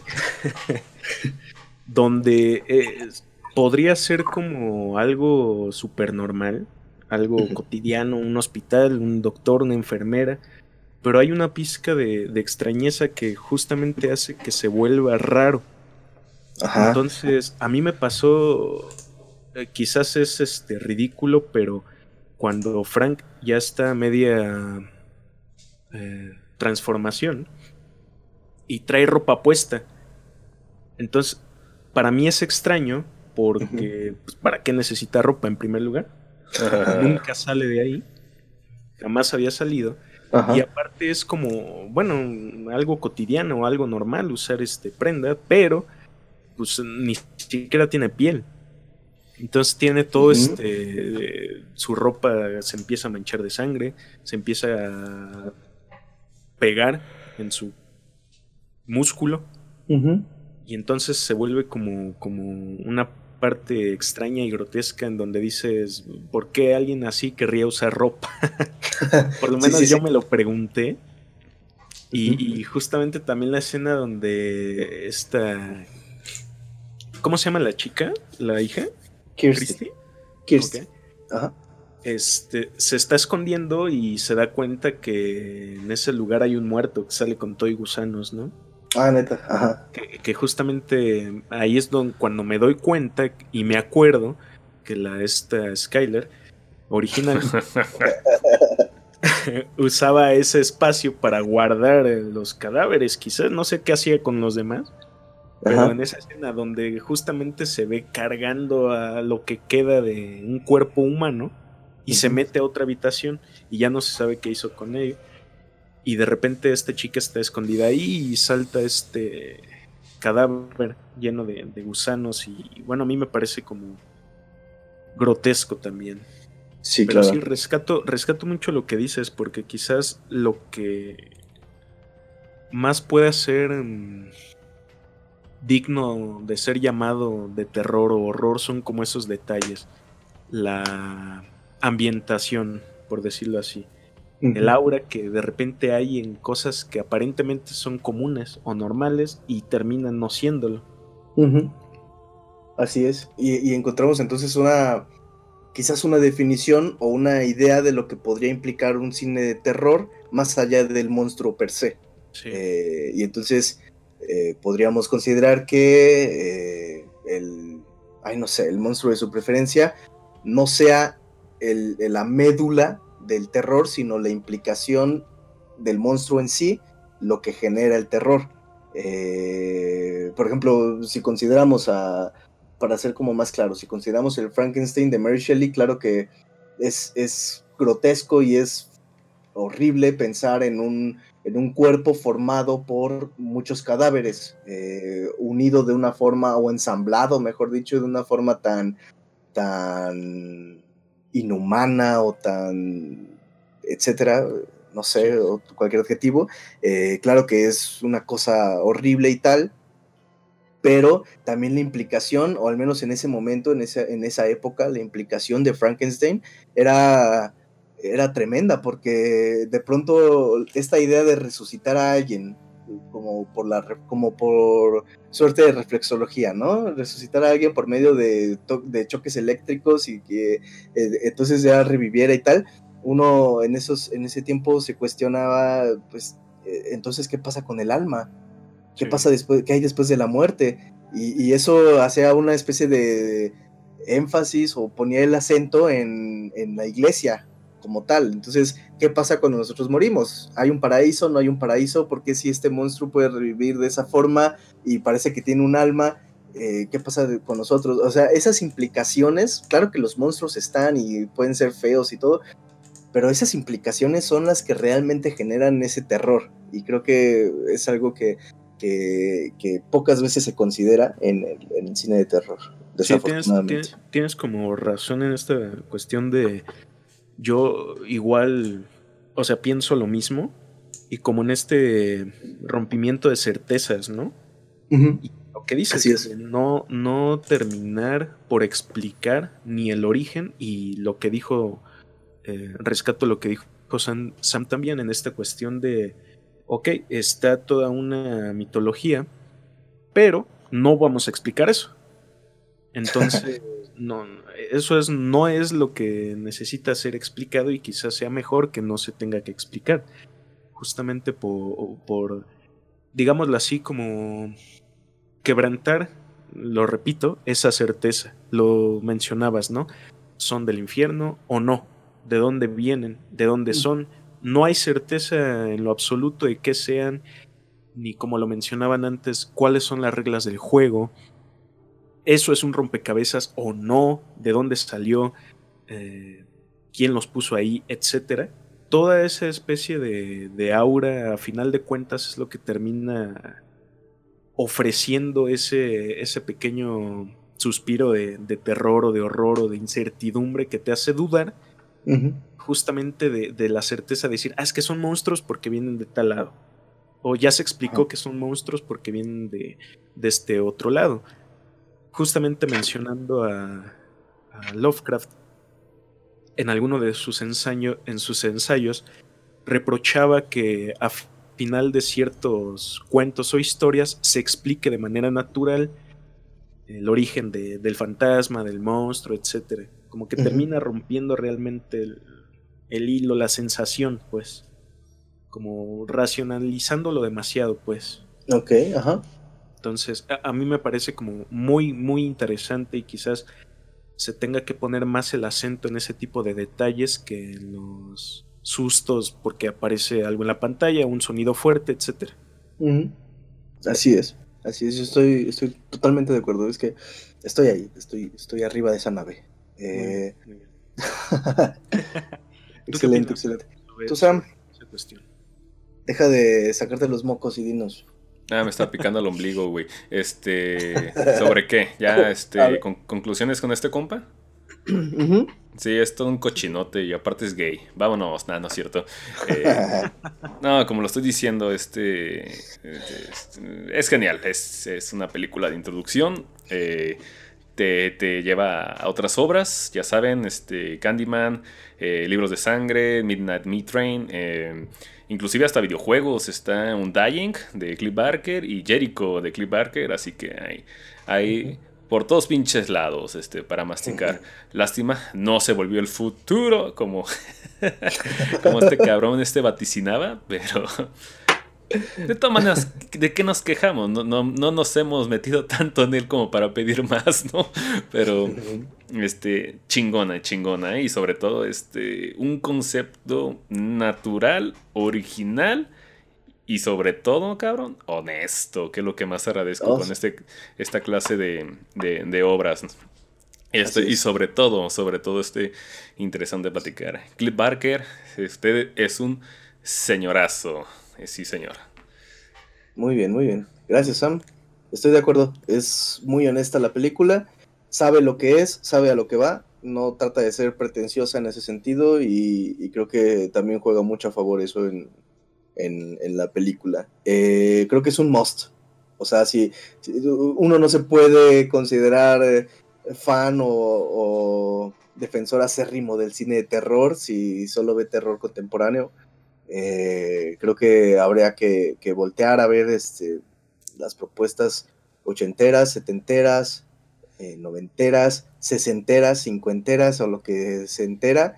Eh, ¿Esa es una indirecta a la chica que no sea Cliff Barker? Oh, que la canción. Un saludo, tú sabes quién eres.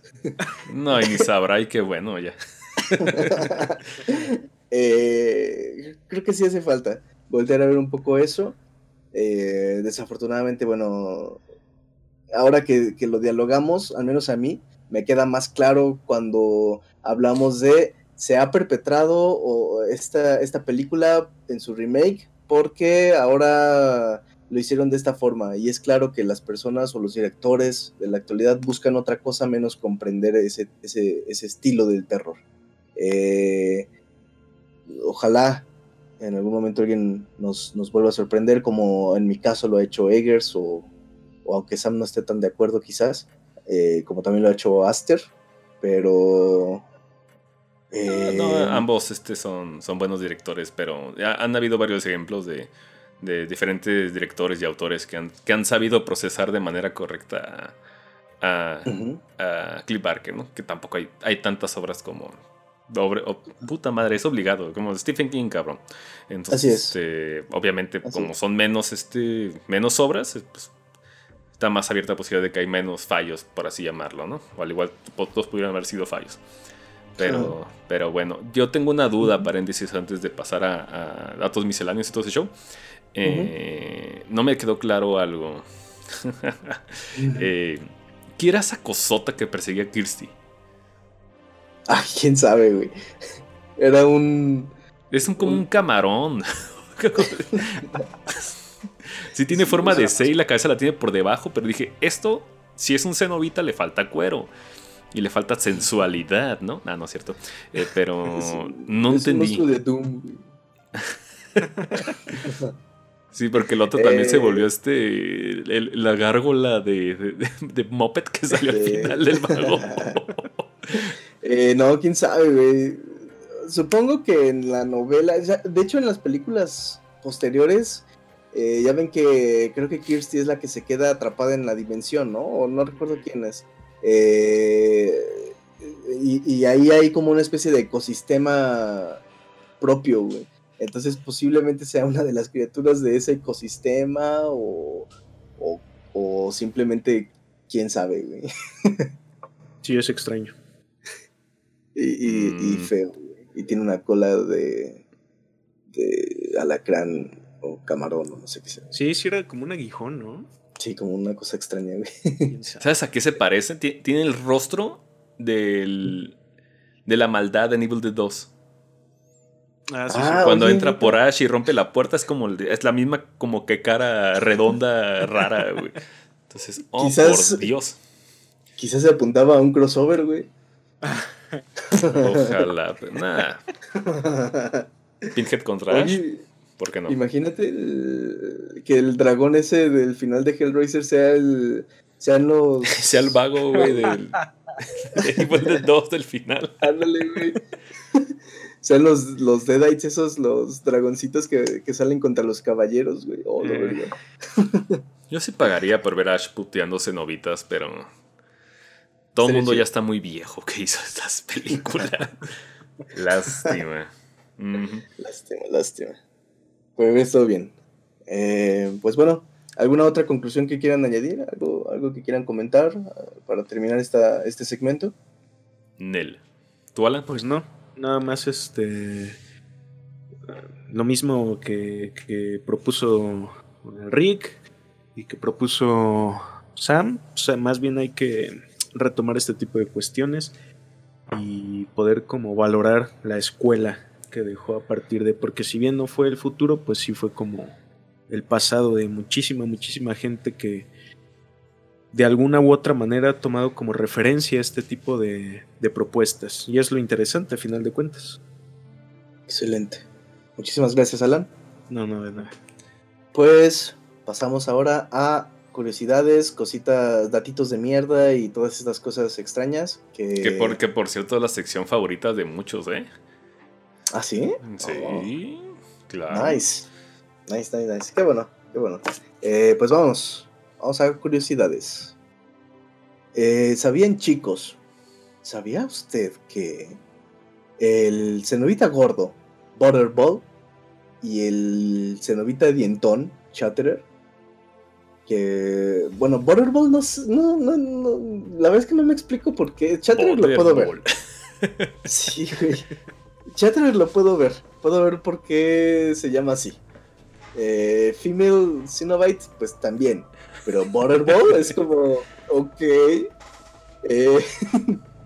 pues quizás sea por, gordo, ¿no? ¿Quién sabe? Pues bola de manteca, literal, güey. Pues Es sí. que no, ¿no se acuerdan este, a este eh, boxeador que le puso la madre a Johnny Knoxville. En una de las Ah, sí, sí, sí, sí, sí. En, en una tienda de ropa. Simón. Ajá. O sea, igual y también tenía el Butter en su apodo, entonces. Ok. Va, va, va. Tal vez al- algo muy anglosajón, ¿no? Sí. Eh, y bueno, estos 12 novitas al principio del rodaje tenían diálogo planeado, pero por, por cuestiones de maquillaje y demás se les dificultaba emitir palabra alguna, obviamente. Así que eh, los diálogos que, que pertenecían a Butterball y a Chatterer pasaron a ser diálogos de Female y de Pinhead, que, que bueno, ya veremos qué pex con ese, con ese nombre, de famoso Pinhead. Em, Claire Higgins, la actriz eh, Skyler original, odia, odia, odia sobremanera las películas de terror y de hecho durante la premiere se tuvo que salir a los 10 minutos. Wow. Y puedo ver por qué. Porque en los primeros 10 minutos es como esta parte de la pedacería y demás.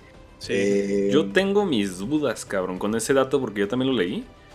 Ahí, te va, ahí te va el parry, güey. Este. mm, Si fue así, ¿cómo no se le ocurrió por la cabeza cuando estaba filmando con un vato desnudo o así sin piel? O sea, nunca supo en todo ese Mm, momento ajá. que estaba grabando una película de terror. Y el segundo que tengo es que cómo regresó a, a Hellraiser 2. Ah, ojo, ojo, ojo, ojo. Porque aquí nos dicen que no sabía que estaba haciendo una peli de terror. Entonces, Yo, cre- yo creo que sí sabía que estaba haciendo una peli de terror, pero toma en cuenta que eh, las, las tomas que se hacen no siempre, o, no, no siempre se tiene como toda la secuencia hecha, pues, o sea, lo que se ve ya en post y en el estreno y todo, no es lo mismo que se ve desde la puesta en escena que, que representan. O sea, si, si, si bien sí convivió con este Frank zombie, pues a final de cuentas ella no ve o no vio toda la pedacería y todo el, esto tan monstruoso y extraño como ver dos cosas saliendo del piso mientras se levanta una cosa crepitante y se une a un cerebro, güey. O sea, eh, eso pues no lo ve. no, ella, pues güey. no, pero pues, puta madre, estoy firmando para algo que se llama Hellraiser, güey. O sea, ¿qué esperas, cabrón? Eh, yo creo que era como, yo creo que es como de esos actores o actrices que hacen su papel y, ya, güey. Eh, ya de ahí a que le guste o no el género o que le guste o no la película es otra cosa. Eh, Es- es, cierto, o sea- tal vez necesitaba comer, güey. olvido, la, razón principal. A lo mejor, a lo mejor era su papel de tengo que pagar la hipoteca y Sí, ya. cabrón, tengo que pagar mi auto. Ah. Entonces, bueno, se tuvo que, según, se tuvo que salir a los 10 minutos de la premier porque estaba súper flequeada y según se dice, jamás, jamás, jamás ha visto la película entera. Qué raro, ¿no? Eh, Este, que la Skyler primigenia todavía la hace de pedo, la hace de pedo, Sí. inclusive después de grabar. No mames. Inclusive, inclusive fuera de su papel, güey. Sí, La tengo que Gracias. recordar que ya no estaban filmando. Gracias, Skyler primigenia. Maldita sea Skyler. Eh, bueno, poniendo su granito de arena, Andrew Robinson, el que protagonizó a Larry, convenció a Barker para cambiar la línea del final. Eh, originalmente, su, eh, la línea del final me refiero a su línea final. Eh, originalmente, Ah. en lugar de Jesus Wept, estaba pensado decir eh, Fuck you. La, la idea original era. sí. Perdón, me equivoqué de línea. la idea, la idea No era decir, fuck you. Y optó Barker por decir Jesus wept. Fuck that shit. No mames. Eh, el personaje de Doc Bradley originalmente Eh, se paréntesis para nuestras escuchas este, que no son tan, tan, tan bilingües. ¿Qué significa Jesus Wept? Ah, Jesus wept sería, digamos que una traducción sería como Jesús lloró o algo así. Eh, o- Así literalmente, Jesús lloró. Y bueno, obviamente pues tiene sus implicaciones de, de no sé en qué pasaje de la Biblia, pero... eh, no, en John. No, no sé, porque sí lo leí, pero la verdad es que no me acuerdo. No soy muy letrado en la Biblia, eh, pero, pero es algo al respecto. Pero sí, sería literalmente Jesús lloró. Sí, esa, explica- you, pues, esa sería- explicación viene junto al monstruo camarón de qué chingados es, ¿no? Y, y el fuck you, pues sería algo así como nuestro chinga tu madre. Mm, es el GPKJ de, Ándale, GPK. de Hellraiser. Em, el personaje Doc Bradley, eh, que interpretó a Pinhead, originalmente se llamaba Priest o sacerdote. En un script más eh, esto en un script más temprano. Al final fue denominado Lead Cenobite como Cenobita líder al momento del rodaje. Y bueno, el, apodo de Pinhead se originó como una especie de sobrenombre eh, a posteriori a las, a las películas y demás y quedó para futuras iteraciones. Pero a Barker le cagaba ese nombre, literal repudió ese nombre porque le parecía demasiado literal y demasiado obvio. Así que en, futuros trabajos, como en los cómics producidos por Boom en el 2011, eh, se generó una especie de revuelta porque a Pinhead no le llama Pinhead, sino que le llama Priest. Y, y bueno, pues ahí se generó como esta, esta confusión entre, güey, todos le llamamos Pinhead, pero el creador le llama Priest, entonces, what the fuck. ¿Qué está Y- pasando? A ver, quién, a ver quién tiene más autoría, ¿no? Porque Ah, a ver, a ver, pónganse el tiro con, con Barker. Con el señor Barker, güey. Y... Está, está- está- está curioso, ¿no? Porque pues es un nombre dado por los fans, ¿no? Porque pues si nunca menciona la película, su nombre de su película, pues habrá que de referirse de, hecho- alguna manera. Y de hecho el nombre como tal, Pinhead, es, nombre, es dado, pero hasta, creo que hasta las 6 o no sé cuál, güey, pero súper ya avanzada la saga. El, el nombre de Lead Cenobite queda, porque si no les dicen, al menos en la primera, por ejemplo, no les dicen nombres. No, no, no se detienen a preguntar cómo se llama, ¿no? Exactamente. Pero, pero queda ahí como asentado, güey. Este güey es Lead Cenobite, este es Female, este es Butterball y tal cosa, güey. Eh, y lo mismo pasó, o algo parecido pasó con Female, que al principio había sido nombrado Deep Throat o Garganta Ah, Profunda. Muy, muy BDSM. sí, güey. Pero, bueno, obviamente la productora le dijo a Barker que pues no mame. Eh, ahora, ahora sí que... Le, le llegó así el memo, güey. Que dijo Cliff Barker, no, lo, lo que quiero es que mame. Ah, no. Dear Cliff Barker, please no mames. Eh, sí, le dijeron, güey, no puedes llamarle así. En primera, porque tiene eh, implicaciones sexuales obvias. Y en segunda, porque puede haber una confusión con la famosa película Garganta Profunda. eh, y, lo que nosotros vamos a hacer. Entonces no le puedes poner así, ponle de otra forma y se le quedó female, female Cenobite. Eh, la idea de... ¿Cómo? Se fue a lo sencillo ya al final. sí, ah, pues ya, entonces así, güey. La morra, la morra. La sí. morra, güey. Eh, la idea de usar un cubo surge de la leyenda urbana de Devil's Toy Box. Eh, la verdad es que no me importó en qué consiste mucho la leyenda ni nada por el estilo, pero al parecer consta de un cubito de seis caras que, entre, que se entrelazan por espejos y que al ser, entre comillas, descifrado o movido de ciertas formas, ocasiona este, lo que se denominaría como fenómenos reveladores con experiencias que te volarán la mente. Así que, Como los cenobitas. como los cenobitas, exactamente. Así que bueno, de ahí surge este esta idea del, del cubo. Que Hablando por, un que por cierto, casi no hablamos del cubo, ¿eh? No, es que el cubo yo creo que en sí tiene una mitología propia, güey. Porque tampoco el cubo, o sea, el cubo te lo presentan como les dije en el primer plano y todo este rollo. uno sabe que todo va a transitar alrededor del cubo, pero no se adentran demasiado en el cubo. Es, es una cosa muy curiosa, ese, ese famoso este eh, cubito, güey. Pero.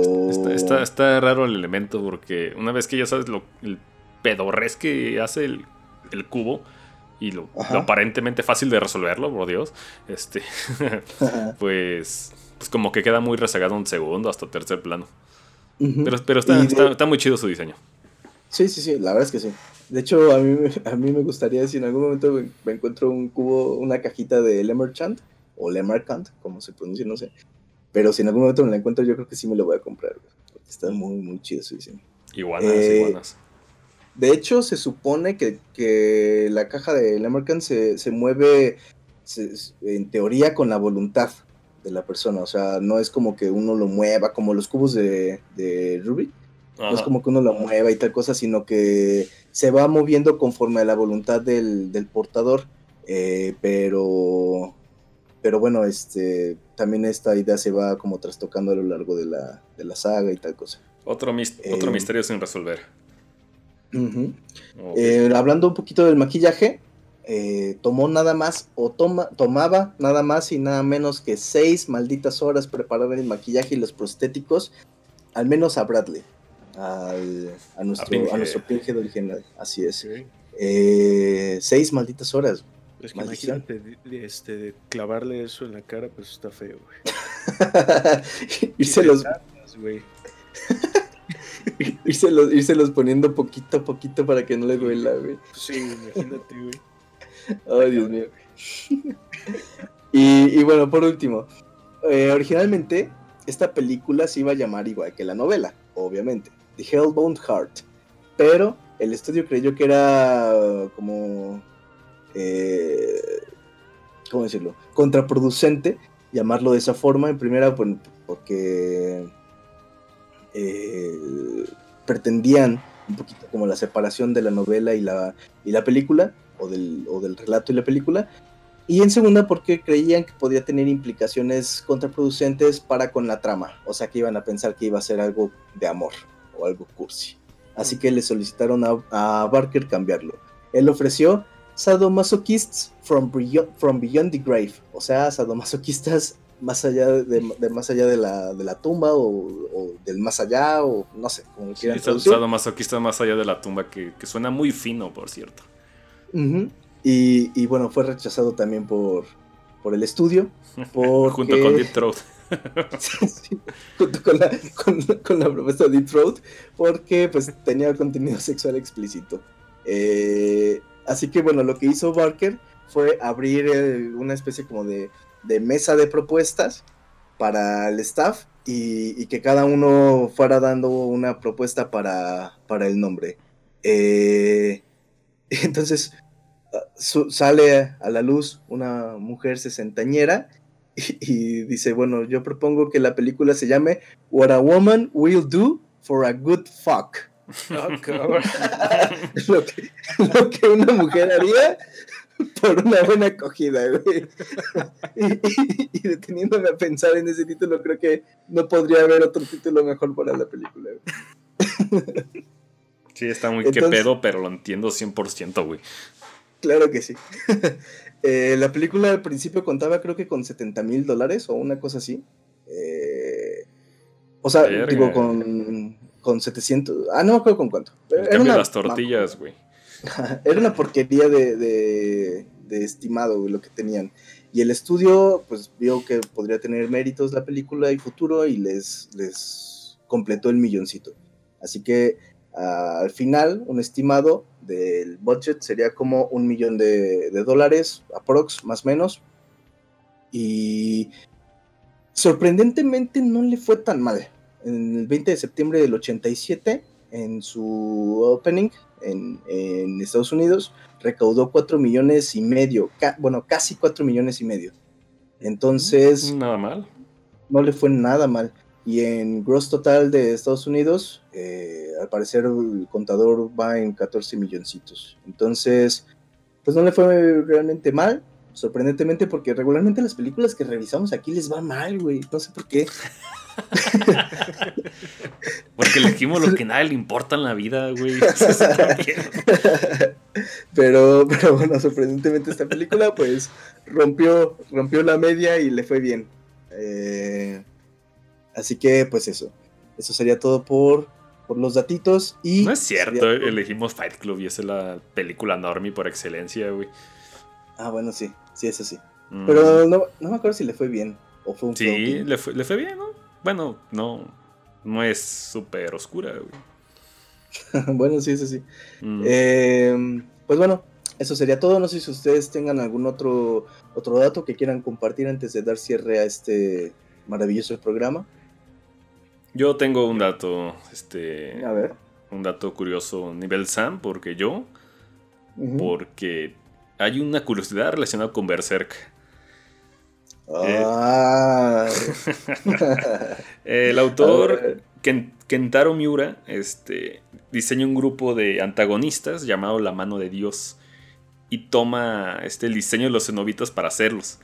Entonces, cuando estás viendo literalmente a su grupo La Mano de Dios, estás viendo un grupo de cenobitas. ah, oh. Y también son seres que son invocados por un objeto místico. Ok. Ok, mira, muy bien. Me, me gustó tu dato, me gustó. Mm. Lo apruebo, Está, está bueno, está bueno. lo apruebo. Y en ese mismo sentido, hablando de influencias en la imagen o en la creación, el Nemesis de Resident Evil 3 está basado en eh, la imagen del cenobita Chatterer. ¡Oh! ¿es cierto? Ah, sí. Ya, ya estoy vinculando cosas, güey. Es como cuando que- el Joker se, se obliga a sonreír, ¿no? ¿Te acuerdas, güey? Se me- Estaba pelando sus dientes, güey.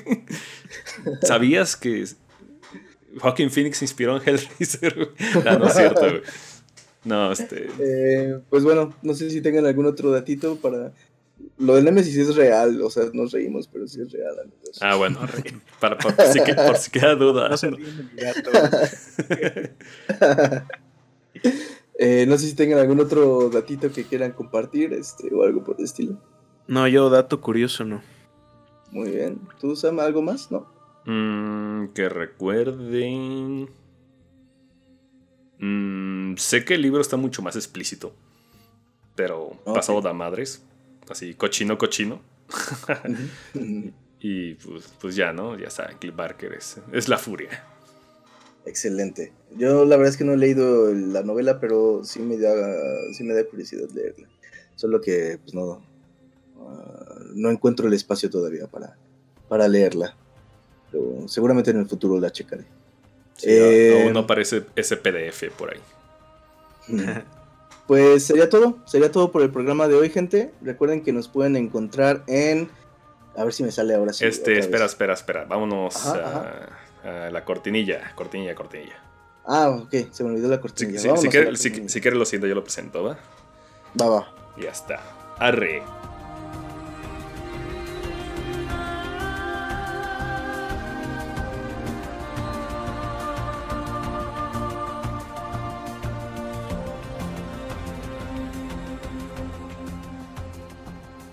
Pues listo gente, ya estamos en la recta final ya para dar cierre y sobre todo quise aprovechar este segmento para este, agradecerle a nuestro amigo Alan este, acompañarnos. La verdad es que nos divertimos mucho. Eh, ¿Tú, este, Alan, tienes algún lugar donde te, te encuentren, un proyecto en especial o simplemente este, hablas por puro gusto? No, ahorita. Bueno, primero, muchísimas gracias por la invitación a ustedes. La verdad es que sí estuvo. Estuvo bastante divertido. Aprendí un, montón de, de curiosidades y de cuestiones. Y la charla, la verdad es que está como. como muy enriquecedora de esas que te gustaría como. como seguir sacándole jugo, ¿no? Y, y eso que solamente nos enfocamos principalmente en, en una de las obras de, de Barker. Entonces, muchísimas gracias. Y pues no, ah, ahorita algo en lo que me puedan encontrar, realmente no. Si ustedes algún día o en alguna otra ocasión les gustaría invitarme, pues aquí con ustedes. A huevo, cuenta con ello. Y no lo dudes. Y sí, Perfecto. definitivamente sí. Perfecto, perfecto. ¿Y tú, este, Ricardo, qué, qué pedo contigo, güey? Eh, pues a mí me encuentran en donde está Increíbles Filmes. La verdad es que no me acuerdo cómo. A ver, no me acuerdo cuál es mi, mi Twitter, güey. Rick. Como news. Rick, a- arroba Rick Lugosi. eh, Ah. R-I-C-K Lugosi. Eh, como, como el Bela Lugosi, el Drácula. Pero bueno. Uh, Oh, em, bueno, ahí me encuentran en Twitter, o prácticamente en cualquier lado, creo, como Rick Lugosi. Y pues nada, este. Digo la lista a ver si me sale de dónde nos encuentran. Nah, déjame la viento yo esta vez, ¿va? Este, literalmente, donde vean el venado, ahí es donde estamos. ¿Y dónde chingados está el venado? Está en Facebook, en Google Podcast, en YouTube iTunes y sobre todo Spotify. ¿Y qué pedo con Spotify? Este, no necesitan estar suscritos ni pagar ningún, este, ninguna cuota para poder escuchar los podcasts. Es absolutamente gratis. Nosotros este, nos encargamos de eso. Guiño, guiño. Y sobre todo, este, ya se la saben, este fue un podcast este, que solicitó nuestro amigo y escucha Jonathan Vargas. Jonathan, espero que te haya gustado mucho este pedo. Eh, y pues ya, este, si alguien más quiere proponer otro, otro tema a hablar, pues con mucho gusto, ¿no? Este, sin pedos lo aventamos. Este. ¿Comentarios finales? Eh, pues nada. Está muy chida. Tienes buenos gustos, Jonathan. sí, la neta que sí, cuando lo vimos dije, Sí, suena lógico. es como un paso muy natural para, para comentar. Pues bueno, esto fue todo. Muchas gracias por escucharnos y pues ya, a la verga. Vámonos. Vámonos.